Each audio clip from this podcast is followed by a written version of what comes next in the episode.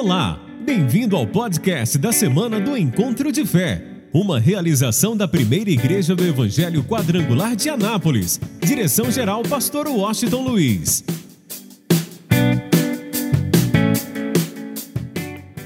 Juízes capítulo 6 diz: Porém, os filhos de Israel fizeram o que parecia mal aos olhos do Senhor. Agora preste bastante atenção. E o Senhor os deu na mão dos midianitas por sete anos. Quero que você guarde isso aí que vai mais na frente você vai entender. Sete anos eles ficaram na mão dos midianitas e prevalecendo a mão dos midianitas sobre Israel, fizeram os filhos de Israel para si, por causa dos midianitas, as covas que estão nos montes, e as cavernas e as fortificações. Porque sucedia que, semeando Israel, subiam os midianitas e os amalequitas e também os do oriente contra eles subiam.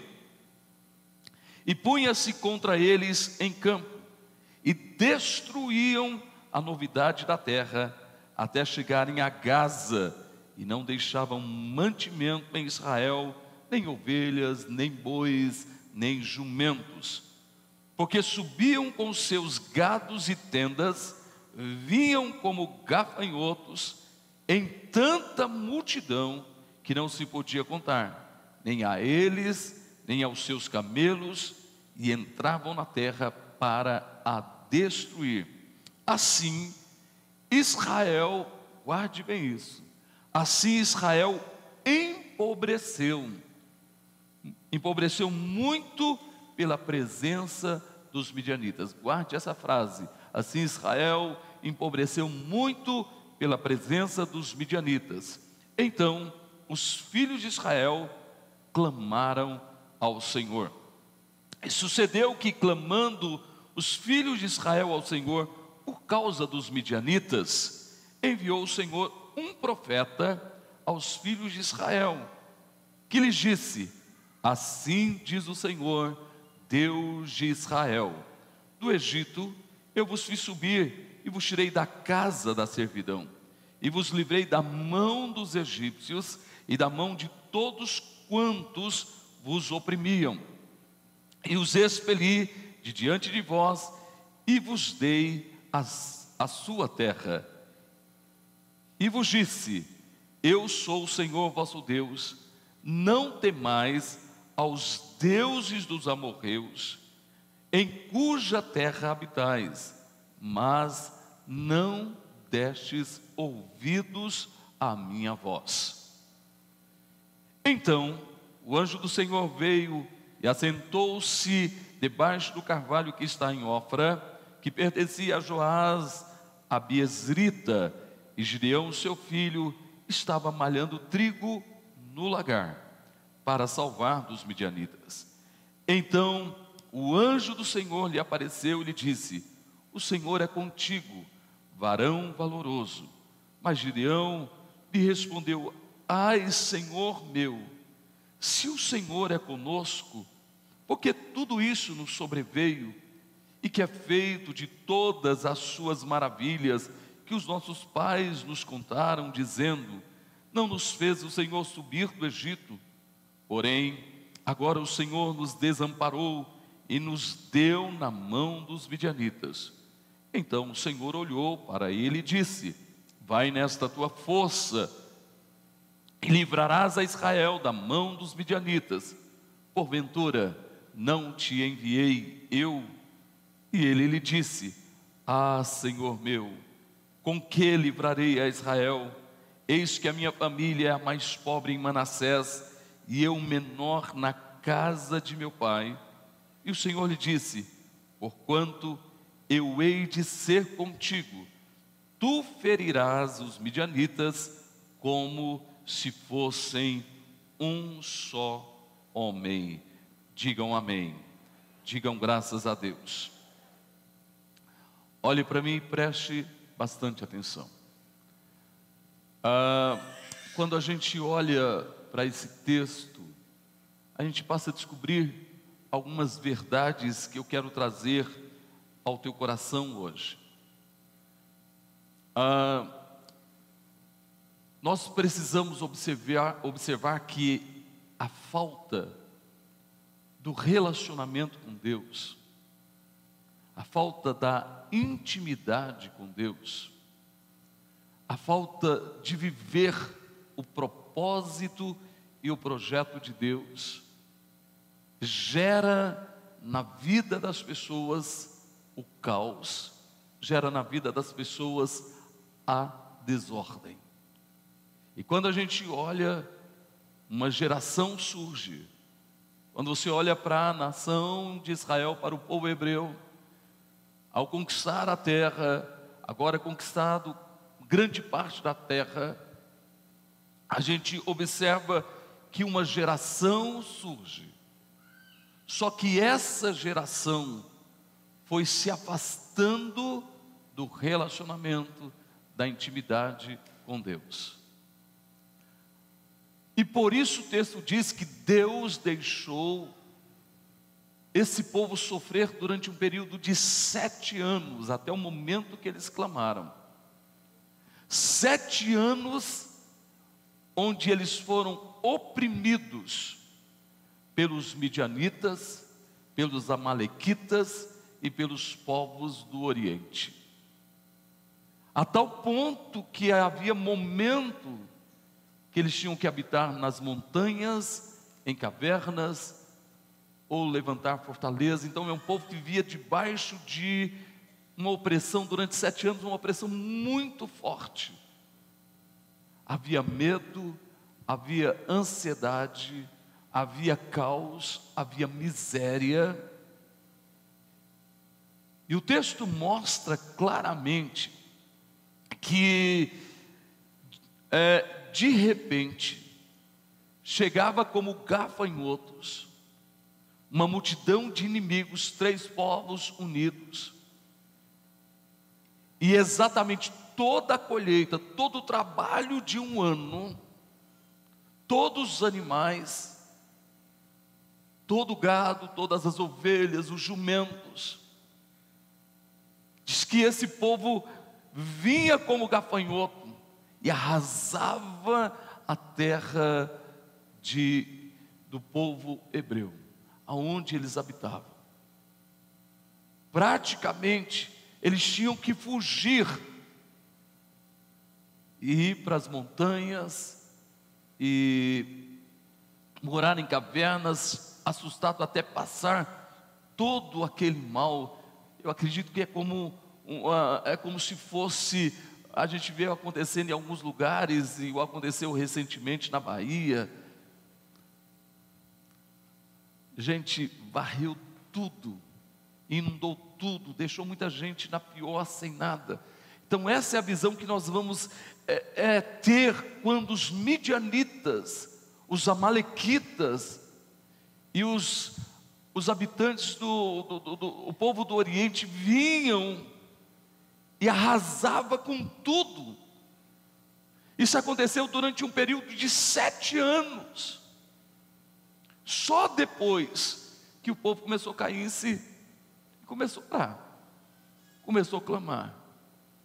Sabe que infelizmente muita gente deixa o inimigo arrasar com tudo, para depois ele começar a buscar a Deus. Agora a gente nota que Deus, na verdade, nunca deixou de estar presente com aquele povo. Deus nunca perdeu a fé no homem. Deus nunca desistiu do homem. Deus nunca se você pegar principalmente a história dos juízes, você vai notar que Deus nunca desistiu da sua nação. Se você pegar a história dos hebreus, você pode notar que, por último, agora, esse povo ficou sem nação quase dois mil anos, mais de mil novecentos anos sem ter uma nação. Mas Deus nunca desistiu do seu povo.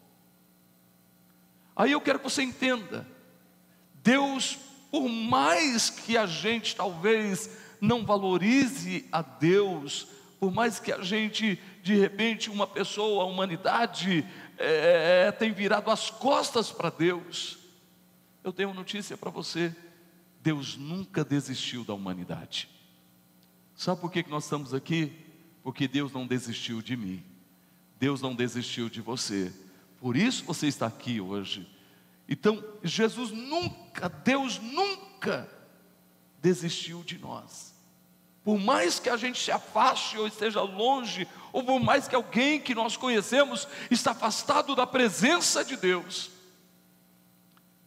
Deus nunca desiste. Deus nunca desistiu. Mas durante um período de sete anos, Deus estava lá, Deus estava presente, mas Deus não pôde fazer nada para mudar a história daquele povo, porque este povo, se você entender o contexto, eles começaram a desistir de Deus, e esse é o grande problema quando alguém começa a desistir de Deus. Então ele está vulnerável. Então deixa eu usar a expressão aos amalequitas, aos midianitas, aos povos do Oriente, não para você entender, atualizando para a nossa vida hoje, uma pessoa que vai se desistindo de Deus, ele está vulnerável ao inimigo de sua vida, ao inimigo de sua prosperidade, ao inimigo da sua família, ao inimigo da vida eterna, ou seja, o diabo e os seus anjos. Então vamos entender uma coisa interessante.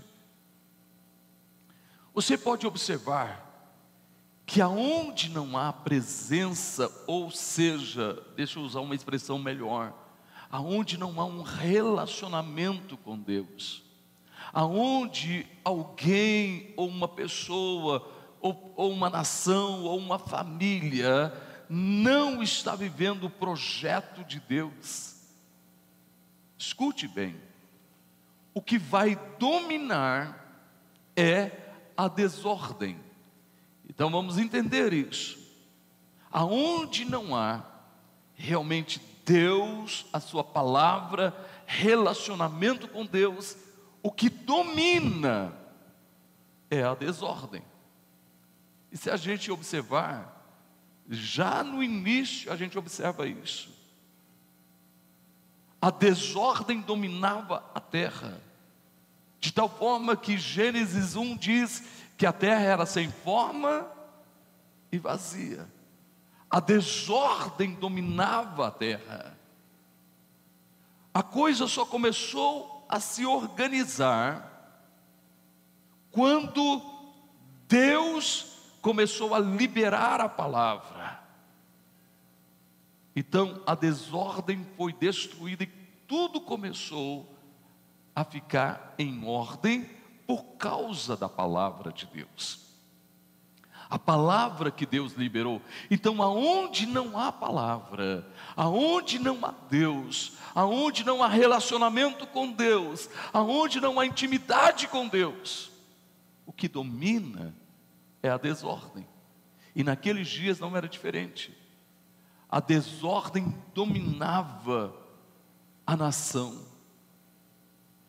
E uma das provas para você entender, você encontra um moço chamado Gideão,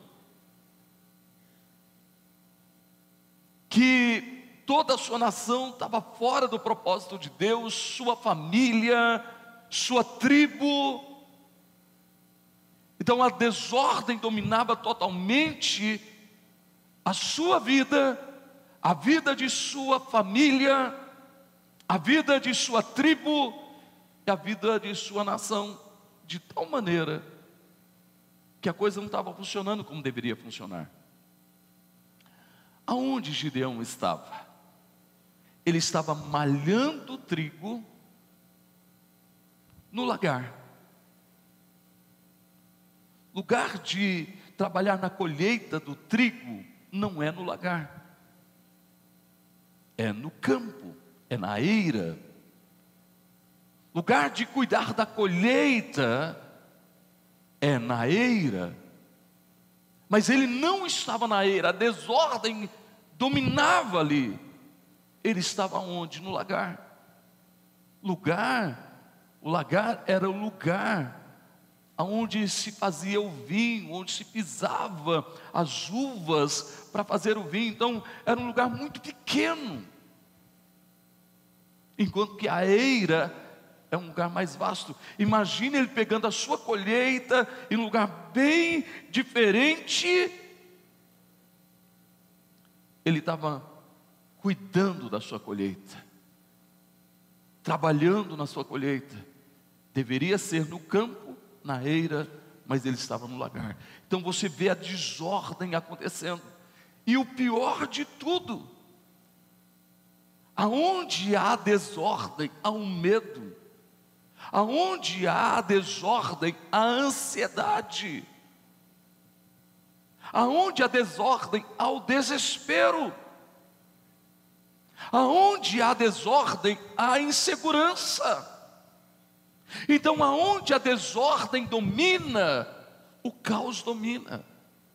Por isso que a gente enfrenta uma guerra muito forte no Brasil e no mundo todo. Tudo que o inimigo quer é implantar a desordem. Se ele conseguir tirar das pessoas o relacionamento com Deus, o sonho de Deus, o projeto de Deus, a palavra de Deus, por isso o diabo tem trabalhado como nunca, começando lá no ensino, lá na pré-escola. lá com as criancinhas em uma creche. Depois, lá no ensino fundamental, eles querem eliminar a Deus.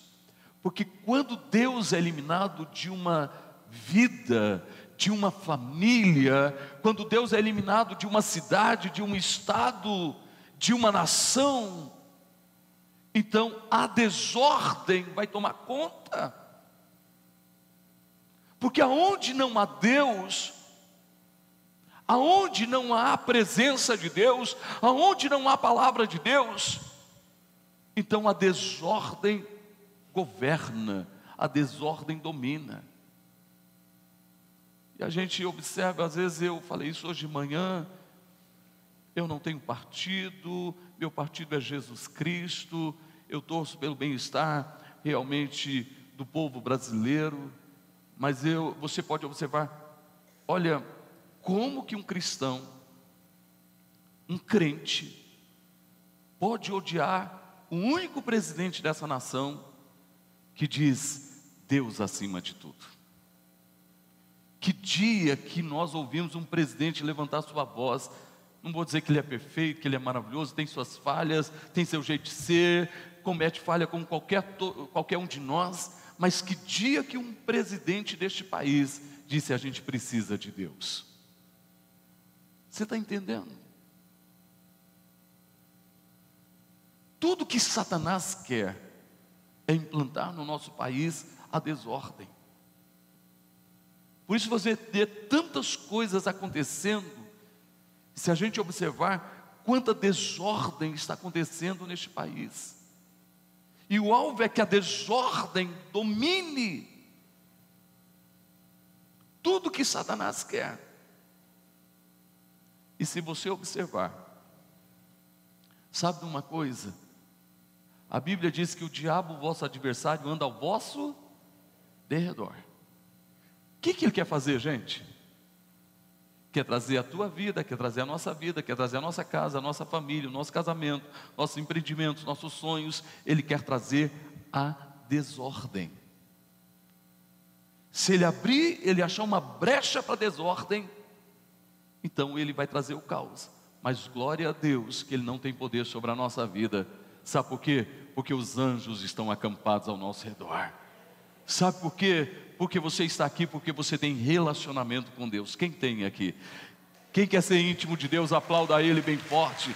Então, a gente observa que Ele não pode estar ao nosso redor, só ao derredor. mas ele está tentando de todas as formas trazer a desordem. Então você olha para a vida de um moço que a desordem dominava sua casa, su, dominava sua família, sua tribo e sua nação.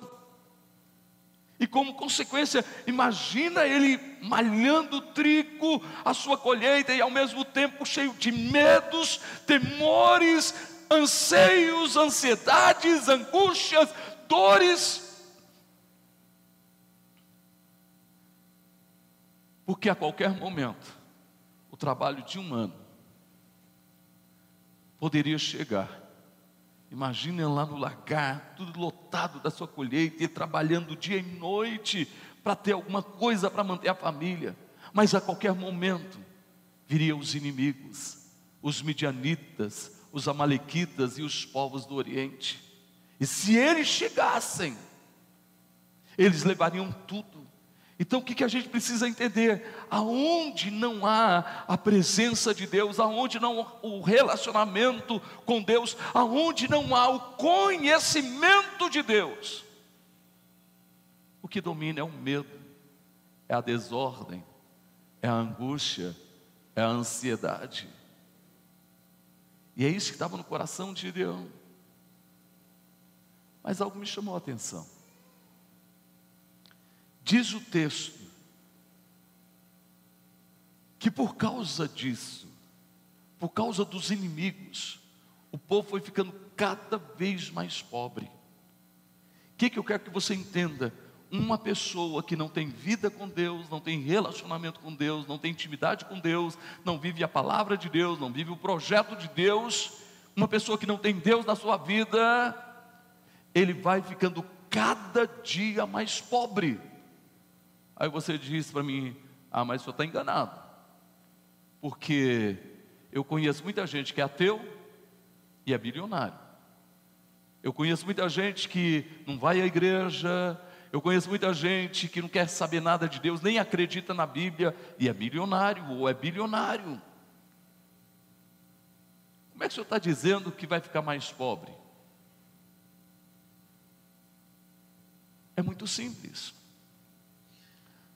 Você conhece a aparência.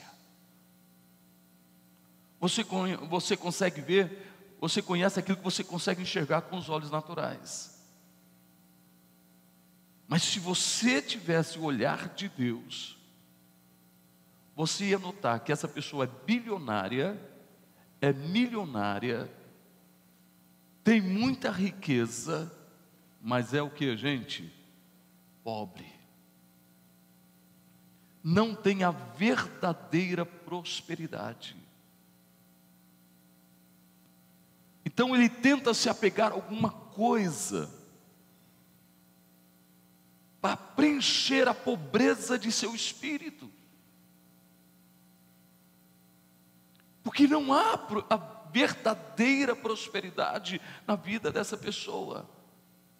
Porque eu quero dizer para você, só existe prosperidade na vida daquele que está alinhado com o projeto de Deus. Eu vou repetir: só existe prosperidade na vida daquele que tem Deus na sua vida, aquele que tem relacionamento com Deus. Aí você precisa entender isso. Olha, naturalmente, essa pessoa talvez não tenha tantos recursos, nem tanto dinheiro, tem que trabalhar muito para sustentar a família, mas é diferente. Ele tem uma prosperidade que vem do alto, que vem de Deus. Ele tem uma coisa que dinheiro no mundo compra: primeiro, a vida eterna, segundo, paz interior. Não há dinheiro que compre. Ele pode até enfrentar lutas ou adversidades na sua vida Mas é diferente, é totalmente diferente. Ele sabe que o Senhor é com ele, ele sabe que a mão direita de Deus está sobre a, tu, a sua vida de uma forma especial. Então, você pode observar que a verdadeira prosperidade não está naquilo que a gente possui. no dinheiro, na posição, mas em quem nós somos em Deus. Quem eu sou em Deus? Quem é você em Deus? Isso é muito sério.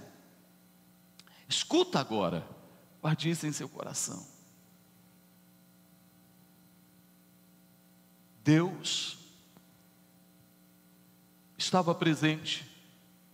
O que estava acontecendo durante sete anos não era projeto de Deus. Deus jamais queria ver o seu povo sendo massacrado, pisado pelos seus inimigos. Muito pelo contrário, Deus deu a eles o poder, a autoridade para vencer os seus inimigos. Gente, olha o que a gente precisa entender.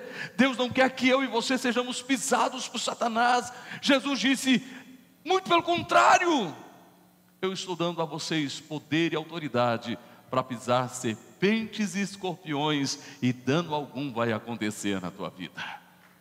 Você está entendendo? Agora, isso só acontece quando existe a ordem.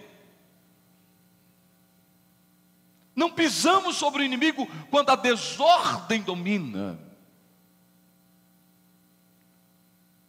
E a ordem só existe quando estamos alinhados com Deus, com a Sua palavra e com o projeto de Deus para a nossa vida. Mas interessante, vou repetir: Deus nunca perdeu a fé no homem. Deus não desiste do homem. Deus não desiste da gente. Deus estava lá. Todo o tempo, Deus estava lá. Eles começam a orar. Mas em todo o tempo, o olhar de Deus estava sobre um moço. Estava sobre Gideão. Quem era Gideão? Alguém famoso? Rico? De uma família rica? Alguém que tinha ah, ah, uma pós-graduação, mestrado, um doutorado?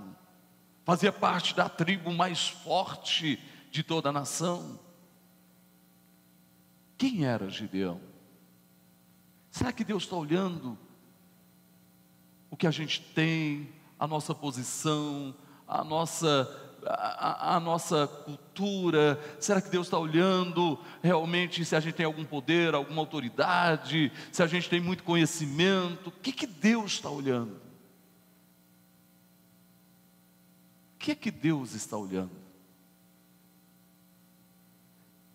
É interessante. Não cita mais ninguém. Cita Gideão no lagar. Quem era Gideão? O menor na sua casa. Quem era Gideão? A sua família era a menor da sua tribo. Quem era a sua tribo? a menor de Israel. Resumindo, Gideão não era ninguém. E é tão interessante, você pode observar que Deus está nos mostrando algo interessante, que Ele está exatamente ele não está olhando a sua posição, o seu dinheiro, a, a, realmente a sua posição social. Deus não está olhando nada disso. Deus está olhando até que ponto a gente é comprometido com aquilo que faz. Nesse projeto de vida, Deus está nos chamando a atenção. O olhar de Deus está realmente atento ao nosso coração, até que ponto nós somos comprometidos com aquilo que nós fazemos. Deus encontra um moço preocupado em preservar a colheita, em cuidar da sua família, em ter alimento para a sua família. Aí algo me chamou a atenção. O anjo do Senhor chega lá e diz: Olha o moço trabalhando. Deus estava olhando isso, tanto ele era comprometido. Aí o anjo do Senhor diz para ele: varão valoroso, o Senhor é contigo. Quem era Gideão? O menor na sua casa. Quem era Gideão? Fazia parte da família menor da sua tribo. Quem era Gideão? Fazia parte da menor tribo de Israel. Quem era Gideão? Alguém que só conhecia Deus de ouvir falar. Nunca tinha tido uma experiência com Deus. Nunca teve um relacionamento com Deus. De tal forma que quando ele ouviu isso, o anjo falando: O Senhor é contigo, varão valoroso. Ele diz assim: Espera aí. Ele começa a questionar. Espera aí, você está dizendo que Deus é comigo? Então, aonde está o Deus de nossos pais? Onde está este Deus? Que os nossos pais falaram dele para nós, falaram a seu respeito para nós. Onde ele está?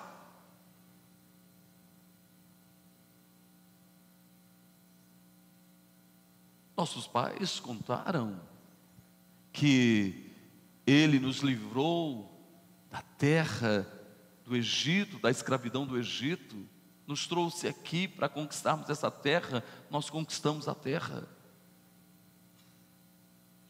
Mas esse Deus nos abandonou. Olha só o que, que ele diz, aí você vai entender. Escuta, Gideão só conhecia a Deus de ouvir falar. Você pode observar que tudo que aconteceu na história de Israel, do povo hebreu, era passado de geração em geração. Eles tinham os cerimoniais, eles tinham realmente as festas, contava-se a história na Páscoa, o que Deus fez, o que Deus realizou, festa dos tabernáculos, festa de Pentecostes, a festa da colheita.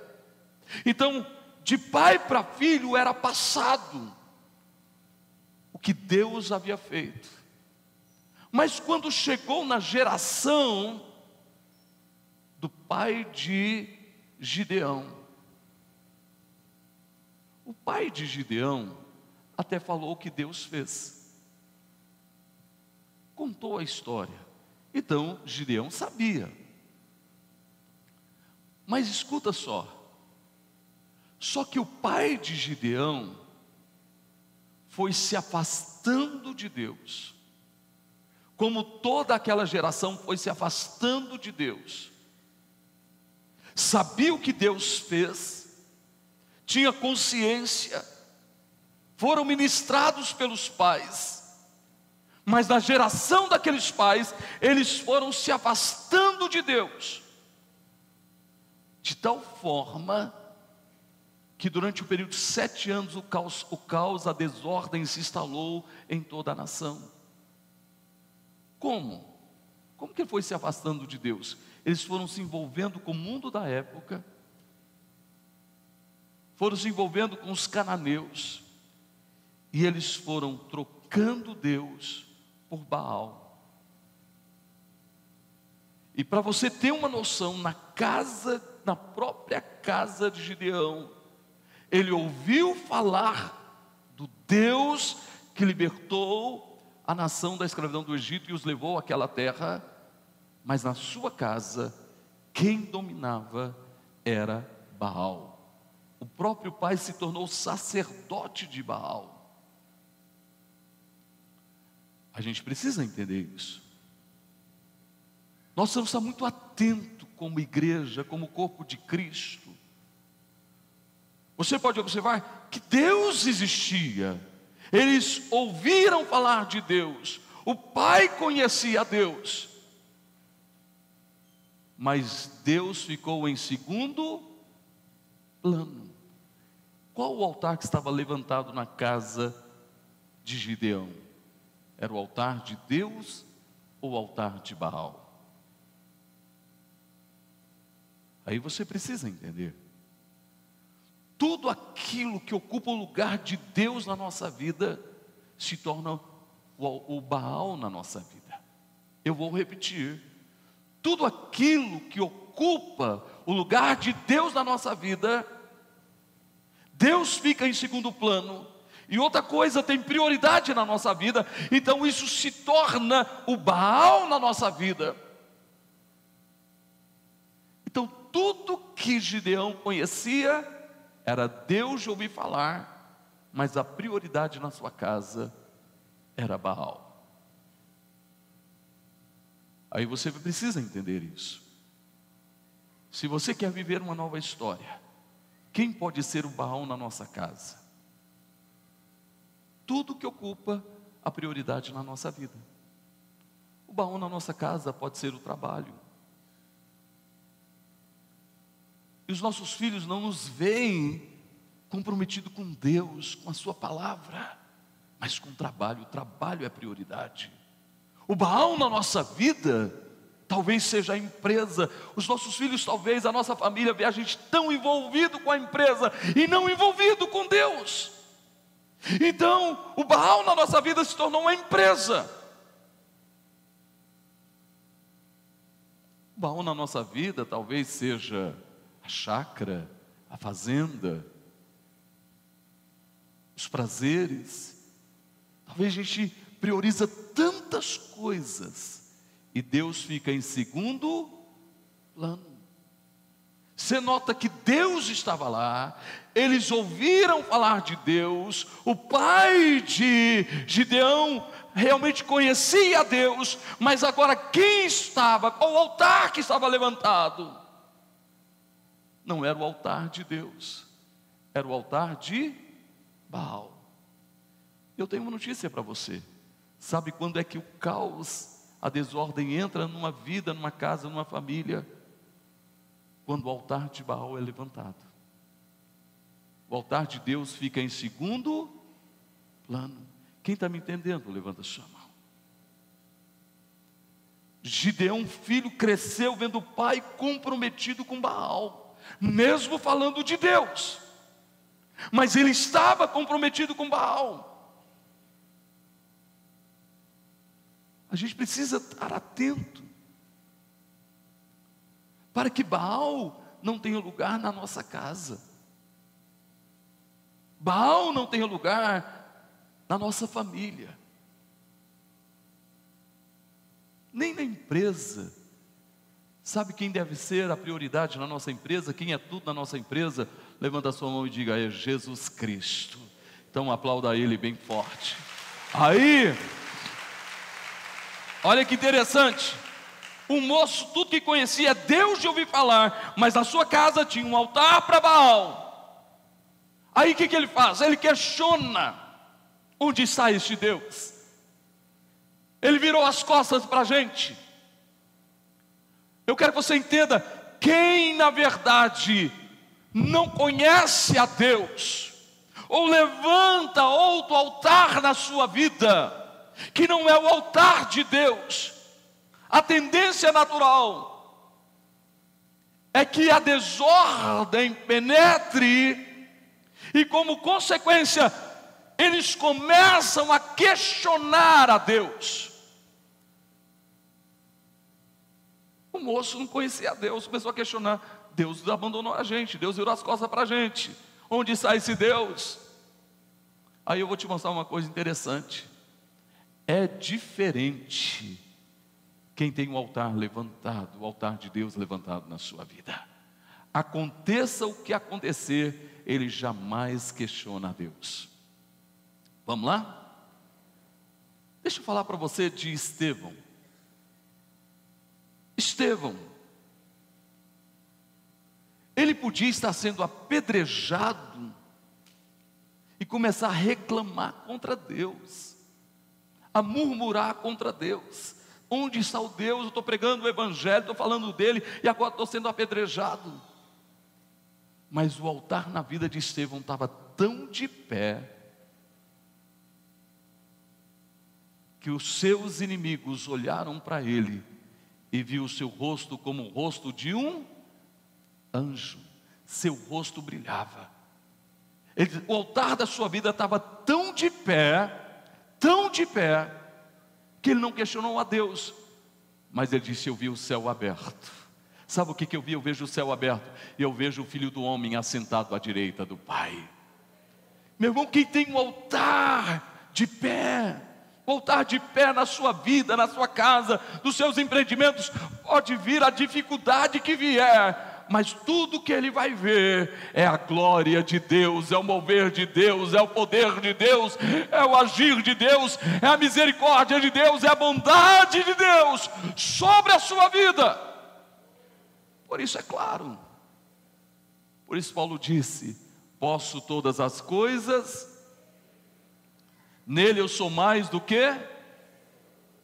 Meu irmão, quem tem o altar levantado não vive questionando a Deus. Quem já pode ver a sua vitória, a sua bênção? Levanta as mãos e aplauda a Ele de toda a tua vida, de todo o teu coração. Eu preciso encerrar, mas olha só que coisa linda. Deus é fantástico. Deus olha para o coração daquele moço, que agora estava questionando, mas estava questionando porque não o conhecia, porque não tinha relacionamento com ele, porque o conhecia só apenas de ouvir falar. E Deus olha para esse moço, depois de todo o questionamento, Deus nem ligou para o que ele disse. Deus não levou em conta o que ele disse, Deus me abandonou, Deus virou as costas, Deus abandonou a nossa nação, nos entregou na mão dos inimigos. Deus não ligou para isso, porque Deus conhecia o coração daquele moço e sabia que ele não conhecia nada a respeito dele. Meu irmão, que lindo. Aí Deus diz para ele, no versículo de número 14: Então o Senhor olhou para ele e disse: Vai nesta tua força e livrarás a Israel da mão dos midianitas. Porventura não te enviei eu. Sabe o que Deus está dizendo? O que você falou? Esquece. Eu não estou levando em conta. Você me conhecia apenas de ouvir falar mas agora você me viu face a face. Então, Gideão, vai na tua força. Meu irmão, o que Deus está dizendo para você hoje? Sai daqui, vai na tua força. Sai daqui, vai na tua força, porque Deus está te enviando para um ano de bênçãos em nome de Jesus. Eu espero que você esteja tão alinhado com Deus. Eu vou repetir, eu espero que você esteja tão alinhado com Deus, que você conheça Deus, tenha relacionamento com Deus, que venha o que vier, você vai na tua força. Sabe por quê? Levanta a tua mão. Foi Deus quem me enviou. É a primeira vez que Gideão tem um encontro com o Senhor. E o próprio Deus diz para ele: pode ir na tua força, sabe por quê? Porque eu estou te enviando. Agora imagina eu e você. Quem já tem Jesus na sua vida? Levanta as suas mãos e diga assim: Eu saio daqui como enviado do Senhor. Diga mais forte. Fica de pé, por favor. Aí Gideão, Gideão diz assim: Não, não, espera aí, Senhor. Como? Como que eu vou livrar? Eu vou vencer os meus inimigos. Eu sou menor na minha casa, eu sou da família menor na minha tribo, a minha tribo é menor de Israel. Como? Meu irmão, Deus é assim. Deus está olhando o coração, o compromisso, o envolvimento. E Deus está escolhendo as coisas pequenas dessa vida para confundir as grandes. Deus está, com, está, está realmente escolhendo as coisas humildes dessa vida, os humildes dessa vida, os tolos dessa vida, para confundir os sábios.